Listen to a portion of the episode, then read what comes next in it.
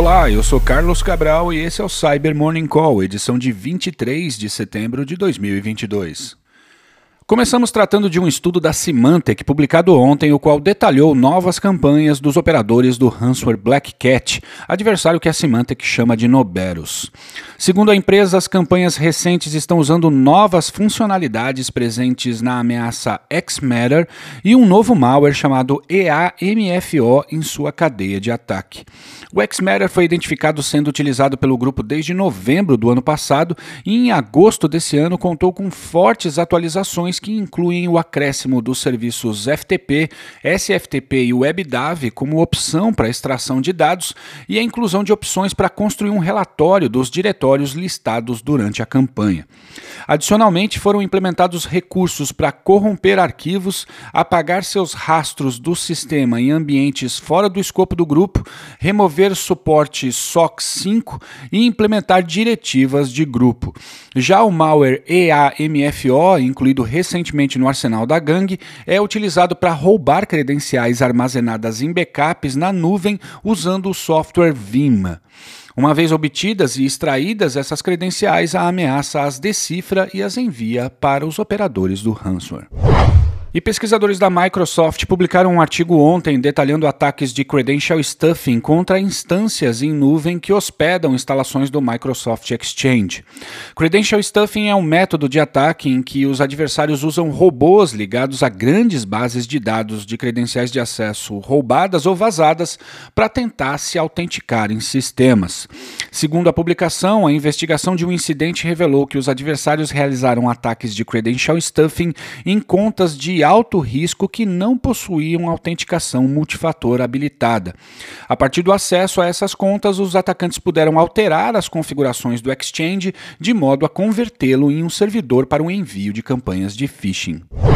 E a CISA, em parceria com a NSA, publicou um relatório ontem com orientações sobre como proteger a tecnologia operacional, comumente chamada de OT, e sistemas de controle industrial.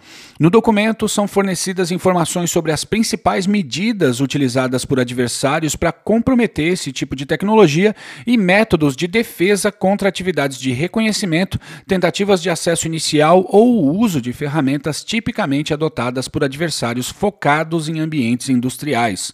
O documento pode ser muito útil para quem trabalha com ambientes desse tipo. Link aqui na descrição.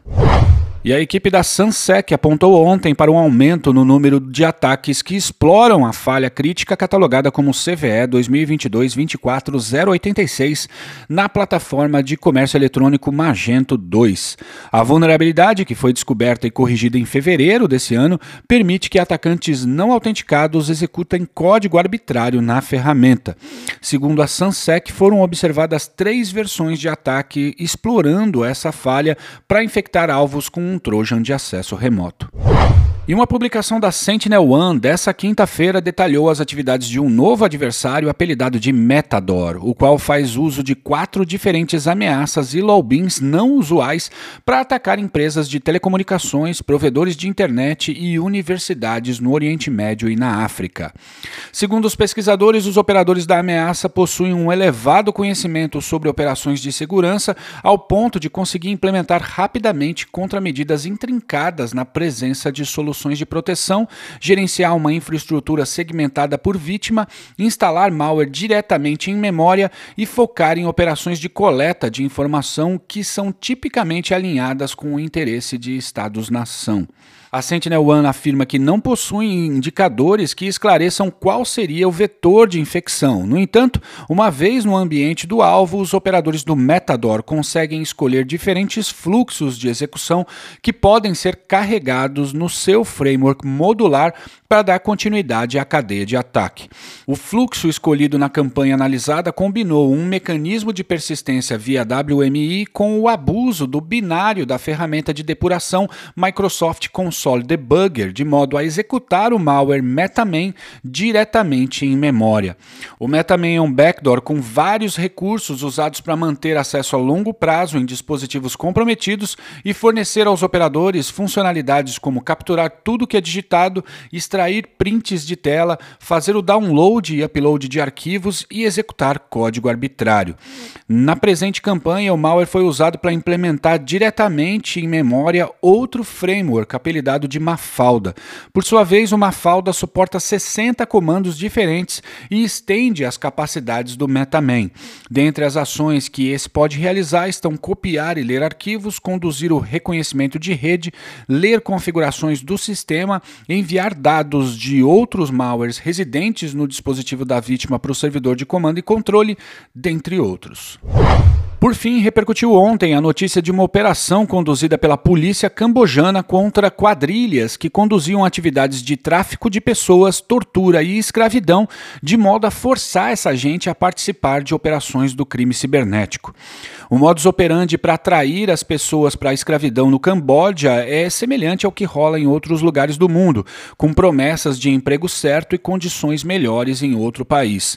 Assim que chegavam, as vítimas tinham seus passaportes confiscados e eram obrigadas a trabalhar longas horas operando personas em diversos tipos de golpes pela internet.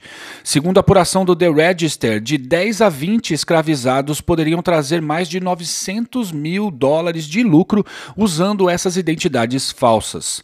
Alguns dos operadores do esquema definiam uma meta de contato com 500 alvos por dia.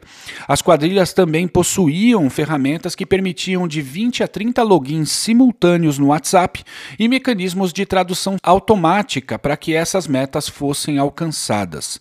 Dentre os escravizados foram identificados 130 imigrantes chineses, 11 vietnamitas e mais 262 pessoas de outras nacionalidades. E é isso por hoje, mas antes de encerrar, eu gostaria de dizer que o CertBR recentemente lançou uma cartilha de segurança sobre o tema do furto de celular.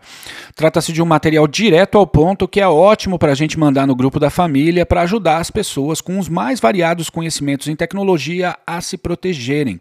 Estou colocando o link aqui na descrição e peço a ajuda de vocês para espalharem essa mensagem, beleza? Obrigado por ouvirem o Cyber Morning Call e tenham um ótimo final de semana. Você ouviu o Cyber Morning Call, o podcast de cibersegurança da Tempest. Nos siga em seu tocador de podcast para ter acesso a um novo episódio a cada dia. E para saber mais sobre a Tempest, nos siga no Instagram, Twitter e LinkedIn ou acesse www.tempest.com.br.